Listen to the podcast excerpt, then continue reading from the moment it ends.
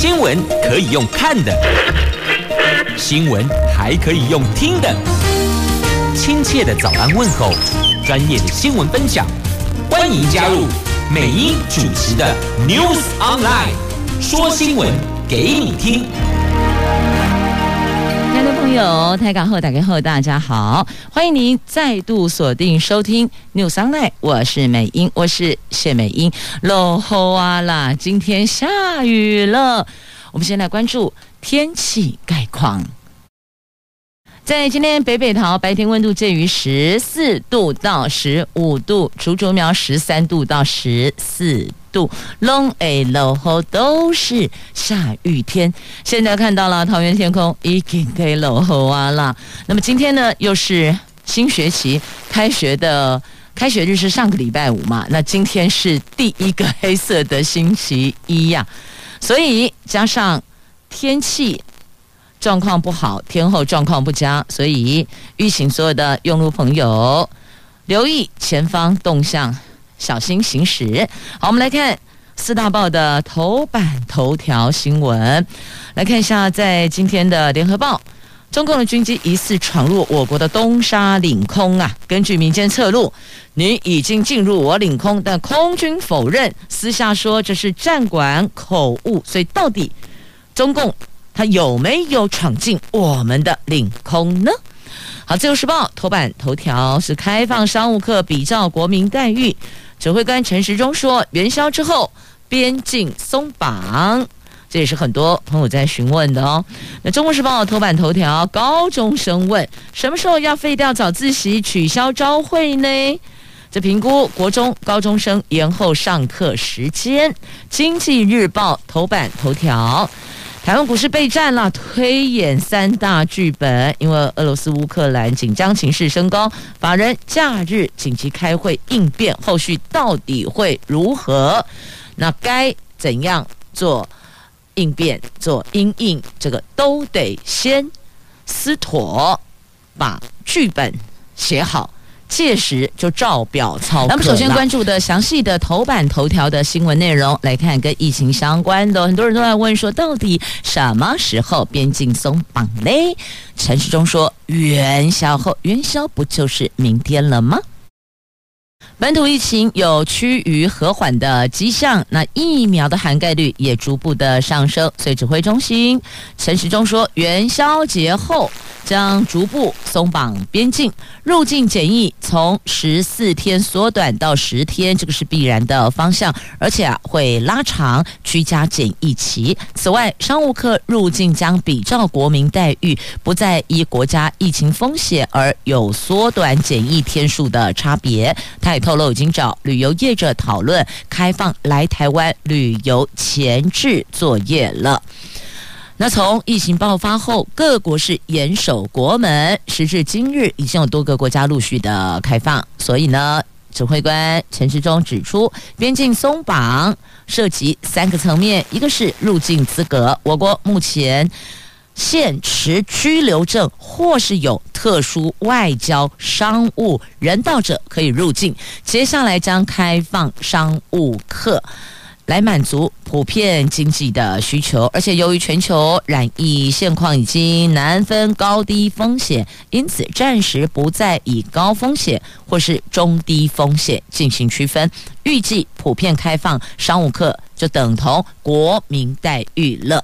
那么开放商务客之后，下一步就是开放观光客喽。虽然还无法确认 D-Day，但是上个礼拜已经找旅游业者开会，要从促销台湾观光旅游人力回流、规划防疫指引开始着手，为开放做好准备呢。第二个。是缩短检疫期间，目前一律十四天，将是疫情的潜伏期，可以检出时间，在安全范围之内逐步的缩短。那专家也认同哦，科学上已经有资料显示哦，十天内没有检出，几乎就不具有传染性，这个是相当安全的情境。那么就会朝向全面来做。第三个是检疫处所。指挥官也坦言了，未来疫苗打得完整，而且住家环境适合，一人一户、一人一室，在家检疫时间拉长，这个是思考的方向。疫情之初，居家检疫的社会成本或是方便性最好，也没有出什么问题，而且国人配合度又高，但是要一段一段来做，考量检疫牵涉旅馆、牵涉机票安排等等，原则上我们是以每个月检讨一次，所以这个是可以滚动式检讨的，但是也要考量到机票的安排，还有牵涉到。旅宿的问题，所以呢，也不是天天检讨，或是两三天检讨、一周检讨，它是采一个月检讨。那么观光客来台湾算是看到了一线曙光了，所以呢，我们国内旅游业者，我们在安排台湾国内观光的旅游业者、旅行社可以开始思考怎么重新启动。那出国旅游的话呢，因为有很多国人在问，哎，安内那是被出国旅游嘞？指挥官说：“再等一等，休淡季类啦。那现在已经有了一个进度，就是先跟相关业者开会，算是一种超前部署吧。那入境检疫方案简化的话呢，就代表快筛频率会提高。因此，还有自己在家自行做筛检的，也要请大家注意。”他那个筛检的，我们自己在为自己做筛检的时候哦，那个试剂的进入的位置，你不能滑一下，觉得担心就好像哎天啊，是不舒服，所以你很浅的摸一下出来，那可能就不够精准了。总之，药剂师、药房都会告诉你要怎么做，记得一定要按照标准作业。流程内容去进行哦，不可以这便宜行事啊，不然的话呢，那个筛检的结果就不够精准了。那有业者提出哦，希望能够循纽西兰模式，三阶段开放边境啊。那么指挥官也说，这个我们可以纳入。思考的方向跟内容，那现在呢是上半年商务，下半年旅游泡泡，希望明年全面开放所有的旅客。我希望明年就代表今年要开放所有的旅客，似乎还要再观察观察，再等一等，但至少比起之前，这都算是有进度了。好，这业者这引颈期盼哦，希望能够早日松绑，让大家都能够得到一些身心灵的舒缓呐。来，继续我们来关注联合报头版头条的新闻。继这个月月初，国军东引岛防区发生了中共航机闯入管制空域事件之后，有一批中共的军机前天疑似闯入我国东沙岛领空。这军机有运八，这运八就是搜集、巡逻、水反潜机、下舰还有下潜舰的资料。那么再来还有这个战斗机。歼十一、歼十六都来了，只有空 boy 哦。月初是中共航机，接下来现在是军机过来，到底有没有闯入我们领空呢？因为空军否认，他说不了，但是民间侧路说有呢。啊，到底有还是没有啊？空军战管遭民间侧路到对共机实施广播驱离时高喊：“你已经进入我领空，影响我飞航安全，立即回转脱离。”但是空军司令部昨天却说，经过查查，当天也就是二月十二号，共机并没有进入我国东沙领空啊。广播内容是预警性驱离作为啊。什么叫做预警性驱离作为？预警性啊，不就是有广播有广播啊，不就是表示他有来吗？还是他是在演习呢？所以要弄清楚，如果不是演习，你有做这种预警性驱离的作为，就表示他来了，不是这样子吗？这个逻辑不是这样子才通吗？那空军司令部前天曾经发布西南空域空情动态，当天既有运八反潜机、歼十一战机各一架次，歼十六战机三架次进入我国防空识别区的西南角。按空军公布的航机示意图，以歼十六战机是最接近我们东沙岛的空域，但是图示显示它没有达到进入东沙岛领空，所以等于说很接近了，但没有进来，在边缘的意思是这样子吗？那表示他也有试图想要过来，那是还好，我们很盯紧，我们锁定了，我们发现了，所以做了预警性广播驱离作为，不是这样子吗？所以哦，这个边境还是要跨卡岸呢，够卡岸呢，要加恐怖，时不时就来这边逛大街，滑过去，你不觉得？如果你家门口老是有那个奇奇怪怪的在那边走过去晃过来，我觉得也。很不安稳呢、很不安宁呢、感觉好像随时就会闯进来一样哦。那东沙岛领空定义是比照本岛划定十二里领空，空军喊话超舰显示，这批共机显然进入了我国十二里领空了。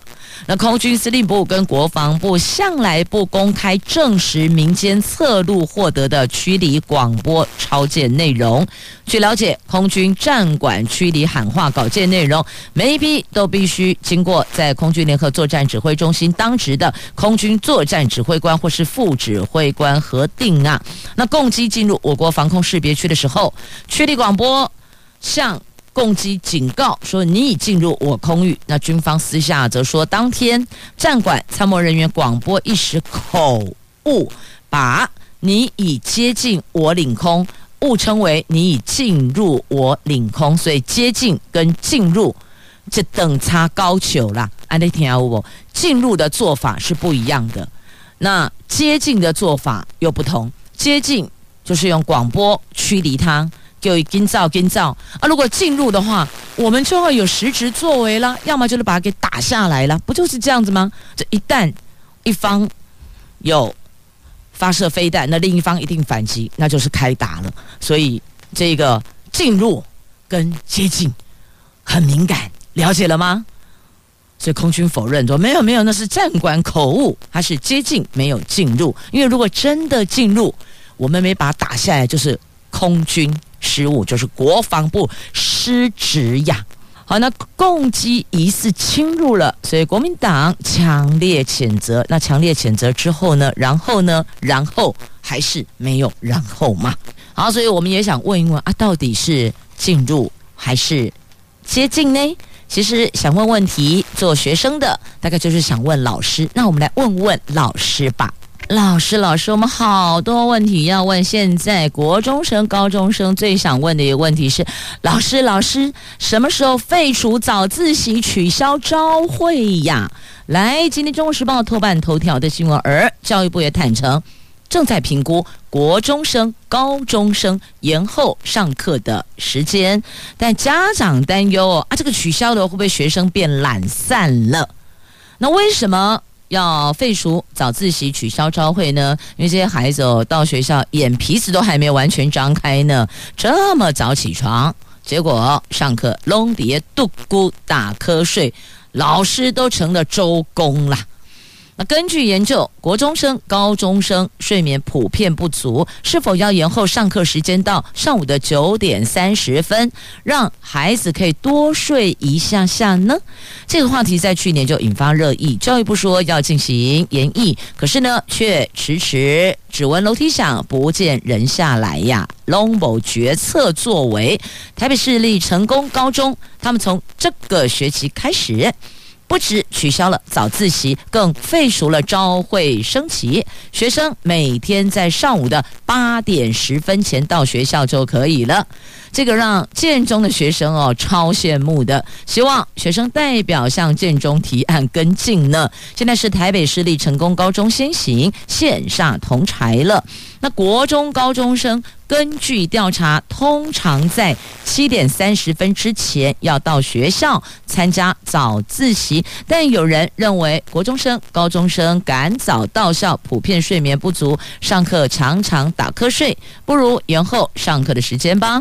那根据儿福联盟。在二零二零年的公布调查，台湾的国中、高中职生，就国中生、高中生跟高职生，平均每天晚上十一点十五分入睡，第二天早上六点十二分起床，那换算下来，平均每天睡眠六点九个小时。那高中生比国中生少睡将近一个小时，这的确是真的。如果家里有高中生、高职生的家长就知道了。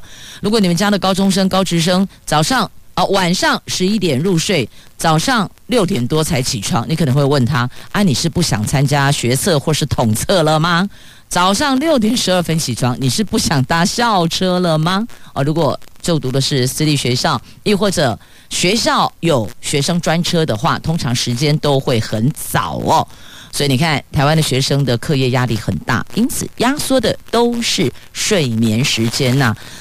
高三学生普遍都十二点以后才入睡，因为高中生有学测问题，高职生有统测要考。所以呢，谁敢十一点就入睡呀？绝大部分呐、啊，绝大部分晚上都在 K 书，一大早六点大概就起床，等于是晚睡又起早。那长期累积下来，的确精神不济，上课都在打瞌睡。所以老师也看到了，那么这个延后上课是在网络提案的结果，有万人联署呢。那台湾青年民主协会在脸书 po 文，早上六点多天都还没亮，很多家长跟学生依旧得匆匆起床，忙着出门。七点半左右，教官跟主任早就站在校门口，开始记学生迟到。那延后上学这个提议，学生等了一年多时间，还是等不到改变。很多学生无奈地问。到底还要等多久才能等到教育部的回应呢？我从国一都快等到高三毕业了啊！当然这有点浮夸了啊，因为这话题讨论一年多了，但也希望这前人种树，后人能够乘凉哦。现在的高二生、高三生。即便当时有加入这个话题，但真的等到教育部拍板定案可以执行，阿玲珑他大学啊啦，大学生了，但这个是值得去探讨的，要去关注的哦。那家长则担忧学生因此变得懒散呐，那这到底如何取得一个平衡呢？可能要邀请当事人，也就是学生代表，那还有家长、家长代表，那还有学校的。老师、教官多方与会，希望能够把预期得到的改变之后的效益提出来，还有预期得到的改变之后的隐忧也搬出来，台面上进行讨论，良性沟通才是王道啊！那接下来我们要关注的是，在今天联合、中时跟经济日报头版版面都有报道的话题，来看，这是。乌克兰跟俄罗斯的问题呀，那就美国跳出来了。那美国总统拜登跟俄罗斯的普丁两个人公等微啦，通话一个小时，可是针对这个问题完全没有任何的进展哦。美国说，你俄罗斯如果敢入侵乌克兰，将承担严重的代价。那俄罗斯则斥责美国是歇斯底里，你讨个问题哦，脑袋破洞了吗？但是呢，双方允许。对，继续的对话，所以这对话来对话去，恭喜丹金啊！哎，总统的一个小时，总统的六十分钟是非常非常宝贵的。他们两个就俄罗斯乌克兰问题没有任何的共识呀。这美国总统拜登在十二号跟俄罗斯总统普廷针对乌克兰危机通话将近一个小时，但是哦，这个紧张的情势并没有出现重大的改变呢。白宫说，拜登对普廷说，如果俄罗斯侵犯乌克兰，美国跟盟邦将果断而且迅速回应。俄罗斯将承担严重代价。那俄罗斯则斥责美国歇斯底里，所谓俄罗斯动武日期等指控，这个都是不实资讯。但普京同意继续和美国接触。那白宫说呢，拜登对普京说，入侵乌克兰将导致广大百姓陷入煎熬。西方社会除了承诺透过外交手段化解这一波危机，同样也为其他状况做好沙盘推演。美国十一号透露最新情报，指出俄罗斯非常有可能在这个礼拜二月十六号对乌克兰动武。但是呢，克里姆林宫则在通话结束之后谴责美国在乌克兰冲突议题上歇斯底里达到了顶点，但也表示普丁跟拜登同意继续的对话。所以这显然是没有任何的共识嘛。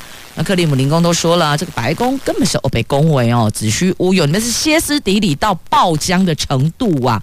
但美国说，我就是有所本，而且你可能在二月十六号就要发动攻击，那就看后续。俄罗斯怎么做了？那基辅等乌克兰大城并没有出现恐慌迹象，知名的咖啡馆还是一样挤满了顾客，民众在货源充足的店里购物，小孩在球场上踢足球。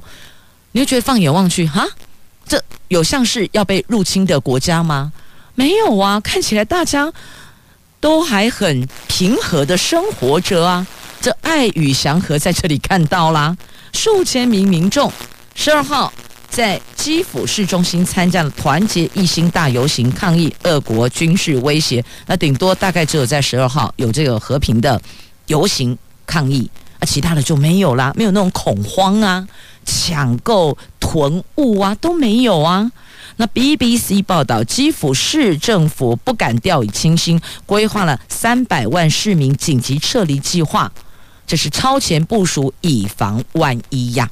这在今天的联合、中时跟经济日报都有做相关报道哦。那么，因为这两国的状况，接着会影响什么？影响金融嘛？这俄罗斯、乌克兰目前看来是战云密布。那我们台湾金融业曝险有两千两百九十一亿，当中保险业占。一千四百七十亿是最高的，债券为大宗啊！在美国警告，如果真的战争开打的话，接下来当然就影响到全球的金融了。美国股市四大指数在上个礼拜五是吓到趴，金管会也紧盯着这两国的情势。那根据统计，到二零二一年十二月底。台湾金融业在俄罗在乌克兰跟俄罗斯曝险额达到新台币两千两百九十一亿，其中俄罗斯两千零九十亿是比较多的，乌克兰则是两百亿。那就业别分析，以保险业是最高的，一千四百七十亿呢。所以我们今天针对这两国的状况，战云密布，得。将三大报的相关新闻一起来关注哦。在美国，通货膨胀暴冲，加上俄罗斯、乌克兰地缘政治紧张情势升温，这个冲击的美国股市四大指数在上个礼拜五大跌，当然连带影响台湾股市交投情绪。有多家法人机构趁着周休这两天。召开内部紧急会议来推演应应的剧本，那推演出来有三套剧本。因应全球资本市场可能的变化，其中最好的情况是预期指数将上探一万八千五百点，最坏则是回测下档半年线一万七千四百六十七点。那我们这三套剧本，首先是美国跟北约全盘接受俄罗斯的安全保障条约，俄罗斯撤离乌克兰跟俄罗斯边境，这个对国际市场的影响将是全球股市由科技股领涨，美。美债先升后降，黄金跟原油等原物料价格拉回，美国通货膨胀压力可以稍见舒缓，台湾股市则是快速涨升，并且会由半导体股单纲主流领涨，指数挑战并将再创历史新高。但是哦，预期这个第一套剧本发生的几率比较低。好，来第二套剧本，最有可能发生的情况。就是俄罗斯、美国、北约取得部分协议，使得一触即发的冲突事件转趋和缓。那各方维持一种恐怖平衡，这个对国际市场的影响将是国际股市汇市震荡，原物料价格高档震荡，通货膨胀压力持续。那我们台湾股市则是短期回测季线一万七千九百二十七点之后回升。并且会因为油价高档，所以有利上游塑化股的表现哦。好，这是第二套剧本，也是最有可能发生的情况。那第三套剧本呢，则是俄罗斯入侵乌克兰，美国跟北约卷入战事，同时美国跟德国切断北溪二号天然气管线，对俄罗斯进行金融制裁，俄罗斯则可能会切断晶片。关键材料供应来反制。那各国股市恐怕将因为这样而大跌，美国公债会先跌后升，原物料价格大涨，美国通货膨胀几率升高。台湾股市则是将回测半年线一万七千四百六十七点，电子股会重挫，塑化股会反弹，但是估计这个发生几率也比较低。所以这三套剧本，第一套跟第三套的几率都比较低，第二套反而是比较有可能会出现的情况啊。好，那么刚刚也提到了那个油管。天然气管线哦，这些，那我们来看一下这个油价的问题。同样在今天《经济日报》头版版面哦。这俄罗斯乌克兰战云密布，美国警告最快这个礼拜就会侵犯乌克兰了。分析师说，如果俄罗斯真的采取军事行动，引发西方制裁，那么能源、粮食跟金属价格将会因此而暴涨，国际油价绝对绝对将上冲到每一桶一百二十美元，而且会推升全球通货膨胀飙涨一倍，进而拖累全球经济成长。股市则可能会遭受一定程程度的冲击呀。俄罗斯是原油、天然气、钢铁、铝、镍及钯金等原物料的主要出口国。乌克兰则是玉米、小麦等谷物的出口大国，而且乌克兰、俄罗斯、哈萨克及罗马尼亚等四大谷物出口国必须从黑海港口运送谷物出口。如果两地爆发战争，这些大宗商品的供应将受到干扰，刺激行情会一飞冲天呢。那能源市场可能首当其冲啦，所以能源、粮食、金属价格将大涨，推升全球通货膨胀会飙涨一倍，假恐怖呢？所以大家都在都在期盼战争别发生，别发生战争啊！那再来，现在黄金的价格也随着这两国紧张情势有往上冲，现在黄金价格可能会涨破每英两。一千九百美元呢，这代表金马够被起给呀啦！来，继续我们来关注《经济日报》头版下方的新闻，再来看一下，这个打炒房条例的立法院新会期在二月下旬开议，尽管行政院已经不再列为优先法案的打炒房，但预料。这个由内政部所提的相关的管理条例等等，将会是这个会期的重中之重。所以等于说呢，这还是会列为会期的重点去讨论细项内容。所以打炒房是不手软的。那全球拼减碳，有关我国减碳作为的温室气体减量及管理法的修法哦，那环保署已经在近期送到行政院，而且将列为立法院这个会期最优先法案。跟先前预告版本不同处是在于将修正条文，扩大碳盘查机构量能，会采分流方式，分为国际规格以及简易版这两种，来符合越来越多的企业需求啊。好，这是这个会期最优先法案，有温室气体管理的这个相关法条的修法，还有打炒房条例，这是重中之重，这都是这个会期的重点呢。接着再来关注。《旧时报》头版版面的新闻哦，来看，这来台湾寻求政治庇护的人有一百三十名，这是指香港了哦。香港人有一百三十个人来台湾寻求政治庇护了，年轻人为主，年纪最小的不到十八岁呀，都未成年呢。这中共强推港版国安法，造成香港。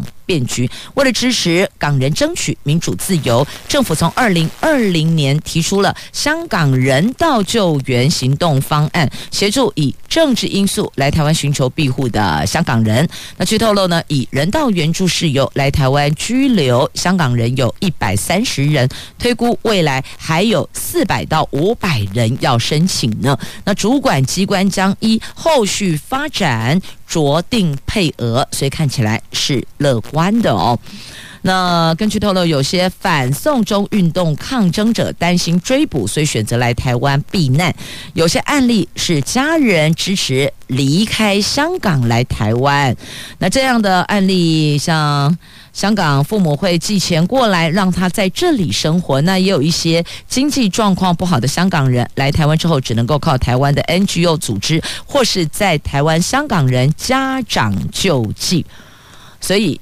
重点，他们是想来台湾避难、啊。那避难能不能够自己照顾自己的生活呢？有的是父母亲会寄钱过来，有的是呢有。靠这个 NGO 组织，那还有在台湾的香港人家长就他们有一个这个组织哦，就是会去声援，会去照顾同样从香港来到台湾的生活没有着落的香港人。那来台湾寻求政治庇护的香港人相当的低调，有些人来台湾之后又回去香港，结果惨遭港警逮捕。那有许多香港人无法适应台湾的生活，出现政治暴力创伤症状。陆委会找上了中研院。专专业团队为香港人进行心理疗愈，提供更完善的照顾工作。所以这个是陆委会有看到这一块，在他们需求上去提供必要的协助。那其实必须要告诉您，要进行心理疗愈的，不是只有来台湾寻求政治庇护的香港人，其实有很多，他可能是因为环境、因为职业、因为情感。他们也需要心理疗愈的照顾啊！来，接着关注下一则新闻，同样在《自由时报》头版版面，这就人伦悲剧了。所以我必须还是要讲哦，小孩子不是父母亲的随身财产呢。你不想活了，为什么要结束孩子的生命呢？这个是非常非常不负责任，而且非常非常不成熟的作为。这根本没有资格做人家的爹娘啊！来看发生在台中的，我简单讲内容，详情您就自行翻阅。毕竟这个时间可能还是有些孩子在车上哦。好，简单说，这一名在空军第三联队的上兵，他跟太太的感情上有些了问题，但结果他竟然以结束孩子的生命跟自己的生命。作为一种这个，不管是报复也好，还是反制也罢，亦或者想要让太太痛苦，但他真的这么做了。哎，那两个小孩何其无辜啊！两个小男孩，一个未满三岁，一个才一岁半呢，被自己的亲生父亲结束生命，结果他自己选择跳楼自杀。原来一家四口，现在只剩太太一个人。就让他情何以堪呐、啊？这如果相处不下去了，生活上有状况了，相处上有问题了，先沟通嘛。那如果真的实在勉强相处，确实不是对孩子一个最好的环境，那么再来构思第二步、第三步，事情总有解方啊。你就算再无解，你要结束自己生命，你也不可以去伤害孩子，不是这样子吗？好。这详细内容你就自行去 Google 了，我在这就不提了。我只能够再次强调，每一个孩子，每一条生命，它都不是单属任何一个人的附属的财产，你没有权利去决定他的生命去向，了解吗？你的人生不美丽，那是你自己造成的，但不代表你的孩子未来的人生就不漂亮啊！他也许有锦绣前程，有未来大好的大美好的就这个人生啊！但你凭什么扼杀他呢？是啊，好，令人觉得很愤慨的人伦悲剧。来，继续我们来关注哦。这个台北市说要把停车费做调整，哎，该不会这六都先做了这第一步，其他地区也会跟着思考停车场的停车费要做调整吧？这二零二二年堪称是涨价年，连台北市政府也酝酿调涨停车费，而且热门路段一口气提高二十元，未来甚至有可能会出现。一个小时停车费一百五十元的天价，民众怒轰万物齐涨，公务部门还带头涨价，简直就是落井下石啊！那这个自治条例还没送进议会审议，那议员也提醒，一味调高费率不见得能够解决特定路段的停车问题，反而民间停车场业者会跟进涨价，这个会让民众的荷包大失血压。所以，你本来想要解决热门路段的停车问题，让那个停车格能够更流通，但是你有没有想到，其他的停车场也会跟着调整？那最后就会变成大家得不得不缴更高的停车费呀。所以，这个三思而后行啊。好，那么再继续来关注的，就是有些朋友在忧虑哦，阿基玛落后不落后，下雨不下雨？那春天春耕啊，春耕有没有问题？好，来告诉你，什么水库蓄水百分百，春耕无虞呀。那北水局加强抽泥船清淤，延长水库的寿命，大概免掉惊呀。好，那么再继续，我们来关注的，这个是在今天《自由时报》头版版面，我们看到了这 ATP 挑战赛，曾俊清夺第二座冠军啊！这曾俊清双喜临门，印度班加罗男网挑战赛事他打决战，那叶氏球王昨天以小博大六比四。七比五扳倒了身高一百九十六公分的克罗埃西亚的重炮手高约，继去年十二月葡萄牙马呃葡萄牙玛雅站封王之后，他第二座的 ATP 挑战赛的冠军到手了。年仅二十岁的曾俊欣手感发烫，已经缔造跨季挑战赛十连胜。今天公布的最新世界排名也渴望。到生涯新高一百五十八，首度成为台湾网坛的新一哥呀！恭喜俊欣，曾俊欣。好，那么接着来看一下这个绿岛蓝雨新时尚啊，这有所谓的借杯环岛，你有听过吗？借杯环保杯，你可以这里借，然后那里还。这不就有点像那个借书一样吗？因为后来有些图书馆会出去有类似的哦，行动借书站，你可以在甲地借书，乙地归还。那之前曾经在捷运站的站点这么设置，那可能想说你上车可以看看书啊，不要老是划手机呀、所以呢，捷运站点会放置一些书籍，让你在那边免费借阅，上车。下车之后，在另外一个您下车的站点归还书籍，这个是很方便的哦。那现在连环保杯都可以这么做呢。台东县政府在绿岛跟兰屿推广循环容器环保杯，游客在码头跟机场可以免费借用。旅游作家就有叫黄小莫上岛进行实测，发现许多潜水客都已经借杯使用，业者也很积极的协助推广。环保杯搭配加水站使用，省钱又环保呢。那目前绿岛有五个，兰屿有四个借还站，旅客透过 QR code 借用，花一分钟借环保杯，可以少用一个纸杯、一个塑胶封膜和一支吸管跟一个塑胶提袋，这真的是对环境负担。大大减轻了，而且也是一种新时尚。那就从台东县政府开始做起，看看其他的县市政府是否也会跟进了。